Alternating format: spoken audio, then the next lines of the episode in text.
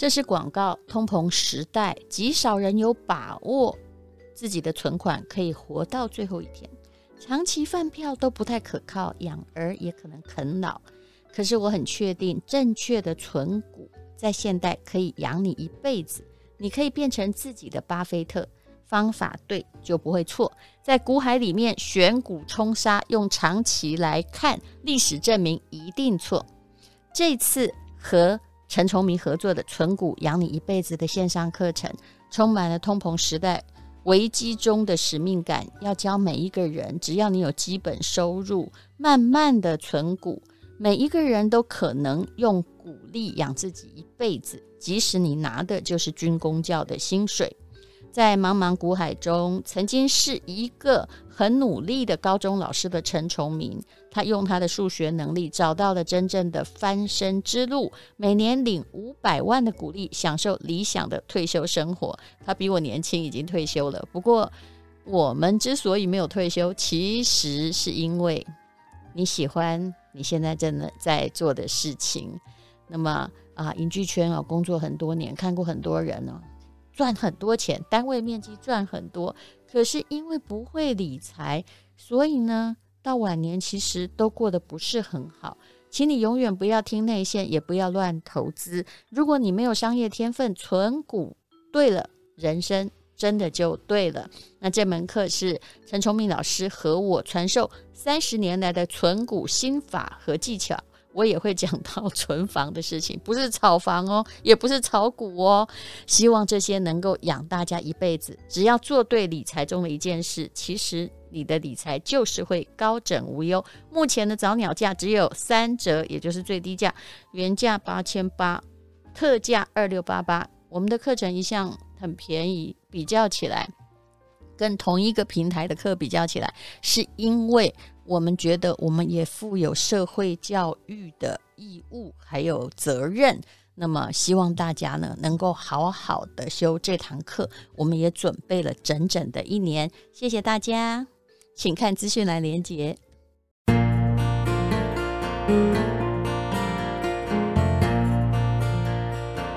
今天是美好的一天。欢迎收听人生实用商学院。今天我们要来讲的是金融的课程，也就是先会估量时间的价值。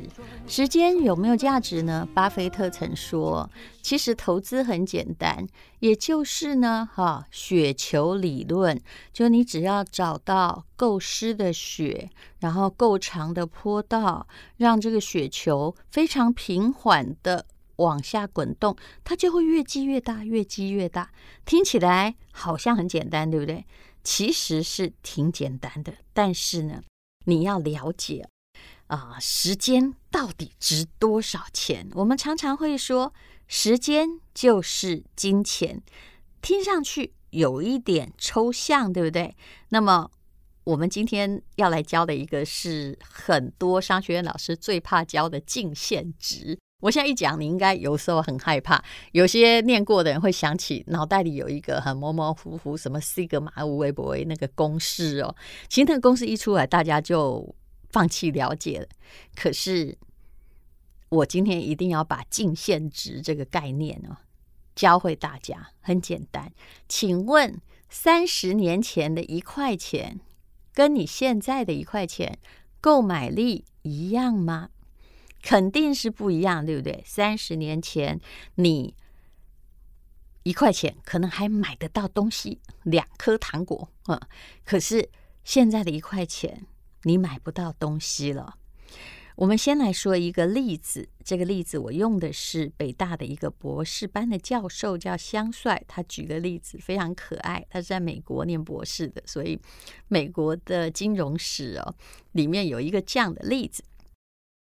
在上个世纪九零年代的时候，就是一九九零年左右，美国的汽车经销商当时大力的推销一个价值一万块美金的车，听起来很便宜，对不对？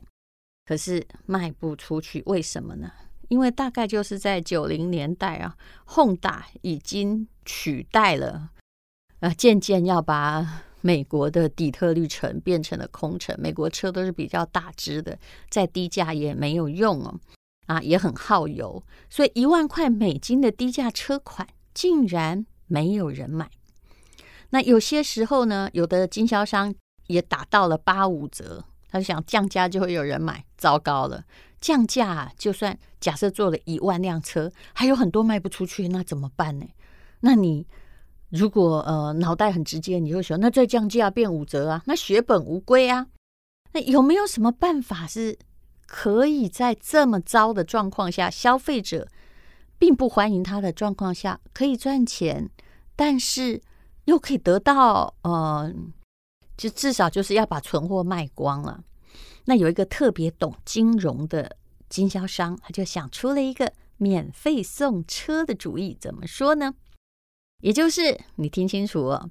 买一辆车就送你一个面值一万美金的三十年期美国国债，也就是如果你现在花一万块美金买一辆车，当然你也可以贷款，那我就送你一个三十年后的一万美金。那一般人脑袋很简单哦，像如果我不懂得净现值啊这个概念，我就会想说，我现在花一万，对不对？三十年后，只要不管我有没有活下去，儿子也可以拿到一万块美金。要买要买，一定要买啊！而且现在等于这个车是免费的，我开个三十年，又把一万拿出来，哇，怎么会这么厉害呢？这是真的故事哦。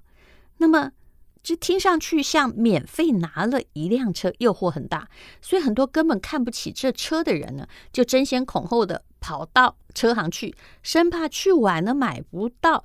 天上掉下来的礼物没砸到自己的头上，所以滞销的车一下变得热销了。不过，聪明的你应该已经想到了，这个礼物可不是买一辆车送一万美金的现金哦，而是送一万美金的三十年期国债，也就是是的，你可以拿到一万美金。不过，这个一万美金是三十年后你会拿到的一万美金现金哦。这该怎么算呢？哈，算起来好像免费，对不对？我告诉你，不是免费，而且甚至比刚开始某一些车行跟你讲的那个八五折哦，你更没占到便宜。因为呢，按照美国一九九零年代的中期平均，它的国债利率有八趴，好。这教授帮你算好了，折算到现在的二零二零年，好，现在是二零二二年，差不多啦，随便算个三十年呢。那这个面值一万块的债券，事实上是多少钱呢？其实只有九百九十四美金。这个也许你会觉得，哎，怎么会这样呢？它的，你用购买力来想这件事情，你就会觉得。这件事情是蛮准的哦。假设每一个国债利率的八趴，然后当时给你多少钱，三十年后会变成一万呢？啊，这样你往倒着算就对了哈。那也就是说哈，其实在一九九零年的时候，这个汽车商只花了九百九十四块美金买了一个三十年后面值。一万美金的债券，就这笔钱放在那儿，三十年不动，九九四会变成一万呢。其实，一九九零年的时候，在卖汽车，销售商只有给消费者九百九十四美金的礼物，让利的幅度不到十趴，比起那个有的想要打八五折的折扣力度差远了。可是我相信啊，你如果给我选，你这个车是要打八五折，还是你要三十年后的一万美金哦？因为我们常常误估时间的价值，常常把它估得太低，所以你会觉得当然不能拿八五折啊，要拿一万美金的三十年债券，这样比较划算吧？当然不对哦。如果你用金融的工具来计算的话，好，假设你本来就打算买了一辆车，他给你八五折，那你拿一千五百块美金，其实在三十年后，可能你可以拿到的是一万五千块美金，而不是一万块美金而已。好，相信到这里大家听懂了，对不对？钱现在的价值一定比未来低的，也比明年低，何况是三十年后。那我们这些年纪比较大的人，心里就觉得委屈啊！啊，如果哦，当时哦投对的东西就好了。所以叫千金难买早知道嘛。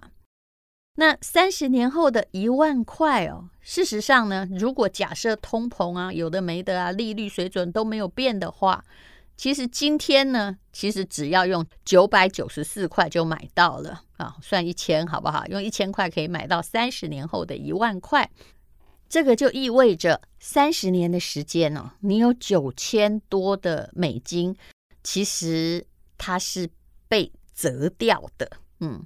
所以呢，时间在这里就被量化成具体的金钱了，对不对呢？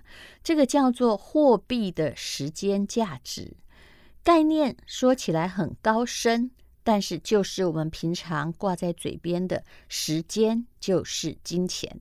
让我再问你一句：过去的钱跟现在的钱等值吗？当然不等值。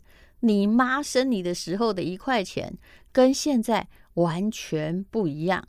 那么现在跟三十年后的钱等值吗？当然不等值，可能跟明年的钱就不等值。虽然表面上哦，你假设拿着一千块，把它放进抽屉里，用书夹起来，明年还是变一千块。可是事实上，你是有一些钱被偷走了，被通膨偷走了，被时间偷走了。好，那么金融工具是什么？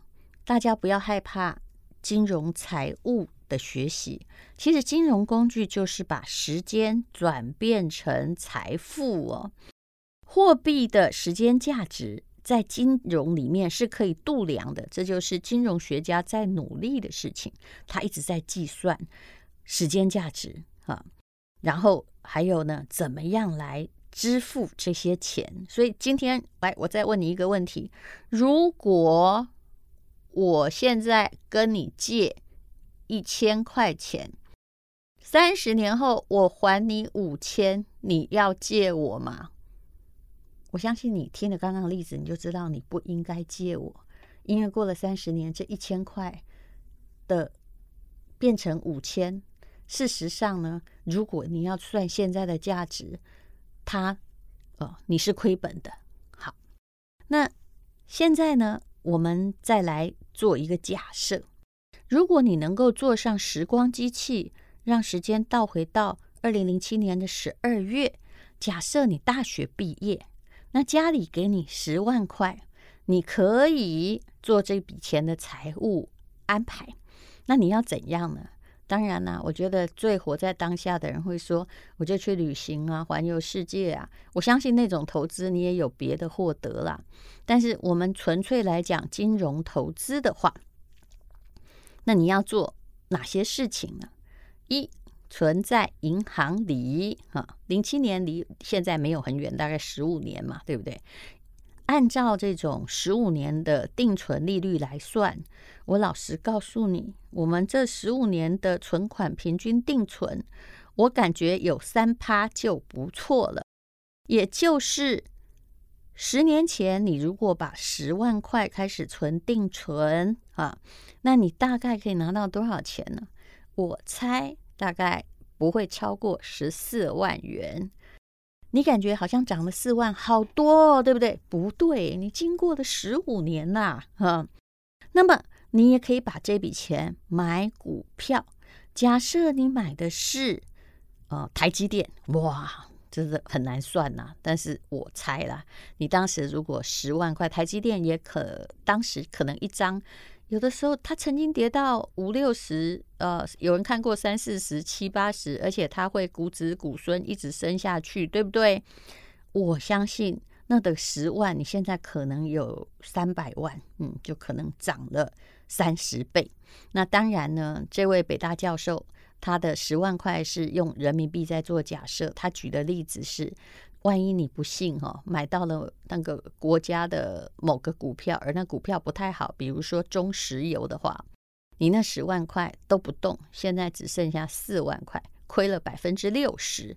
呃，台湾这种要让你买很久还亏本的股票也还多的是，你也可以找一找。可是呢，这位北大教授说，如果你很有眼光，买的是当时的腾讯，当时也没有那么看好腾讯啊，十万块会变多少钱呢？现在是三百六十万元，也就是十万变三百六，就涨了三十六倍。所以，任何金融决策其实是需要长远的眼光。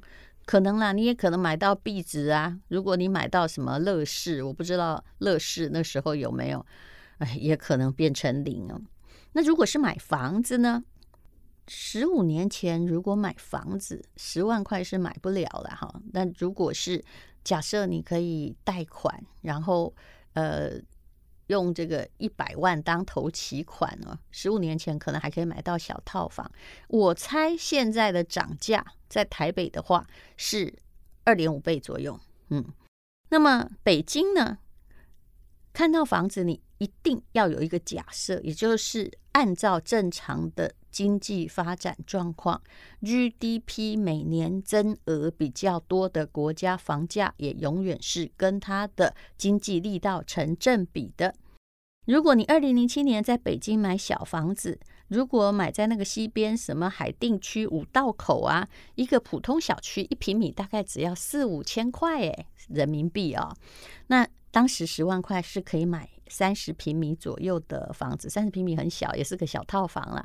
那十万块首付，然后咬着牙哦，他们的贷款利息大概是七八趴，借个二十万房贷把房款付了。那么这套房子，这个小套房现在值多少钱？哇，北京的房价真的涨得比上海凶哦。现在是三百三十万，我帮你扣掉你付掉的利息，我认为你涨了将近二点五倍啊，其实也跟台湾也没有很大的差别了。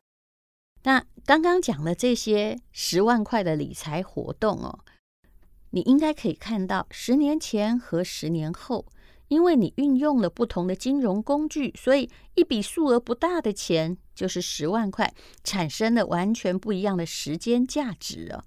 那么这些时间价值对你的人生也有更大的影响。比如说，我们还是坐着时光机回到二零零七年。假设这年你大学毕业，你挤进了当时还很好的 Nokia 这样的公司啊，它也是全世界最大的公司。当时一个 Nokia 的手机啊，可以用来把妞的哈。那只要放在 pub，我常常看到这种景象，然后就会有人来说：“哎呀，你这是新买的海豚机吗？”哈，哎，我觉得好像零七年，嗯，差不多 Nokia 还没死掉啊。那么。如果你是进了 Nokia，跟进了台积电，会有什么大的不同呢？如果你进了 Nokia 的话呢，你现在可能就是，其实很多年前你已经面到了大势已去，这家公司还没死哦，但是它曾经就是这样的下市了。你可能在呃工作里面来来去去，但是如果你当时选了一个很有机会的公司，比如说在北京你选择腾讯，在台湾选择台积电哦。你身上应该有好几亿哦，因为只要有股票的选择权的话，所以你看看，时间的确就是金钱。十年前的决策，在十年之后改变你的处境，影响你的未来。那这些财富数值的变化，其实是诶某种金融工具把我们拥有的时间，未来的这十年都做了加工，变成了不一样的产品，然后有不一样的。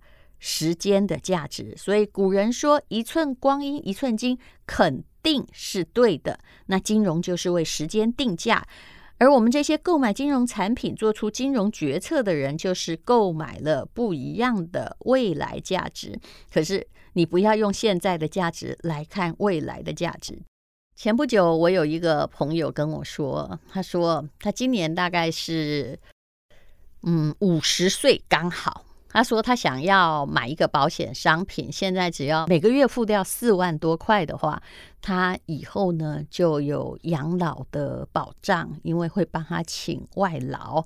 那以后呢，每个月不管那活越久领越多哈，外劳的四万块有人付，最高就是四万。我跟他说，你好像算得不太对，你忘了时间的价值了。你现在付四万真的蛮多的，一个月。可是未来等你变成。你要躺在床上的时间大概是七十五岁了，运气好的话是比较晚，甚至到八十岁你都不会躺在床上，并不需要外劳，而且要通过各式各样的量表，保险公司是算得非常非常精确的。那那时候四万块拍谁哈？哎，你自己是学金融的，因为他是我同学。那时候四万块够付外劳的薪水吗？还有，你觉得外劳人家的国家都不会长进，他还会到你国家来吗？到时候一定是不够的啊！过二十年，我相信，假设现在的四万块够的话，那时候应该最少，好，我乘以二点五倍，好吗？嗯，就是至少要十万块。所以你即使现在未雨绸缪，将来都不够，就是你忘记了。时间的价值，时间一定会让你的货币缩水。你现在做的金融决定很重要，永远不要用现在的货币估值来估未来的估值。好，这就是我们上的这一堂金融课，时间就是金钱的金融学的解释。谢谢你收听人生实用商学院。今天是勇敢的一天，没有什么能够将我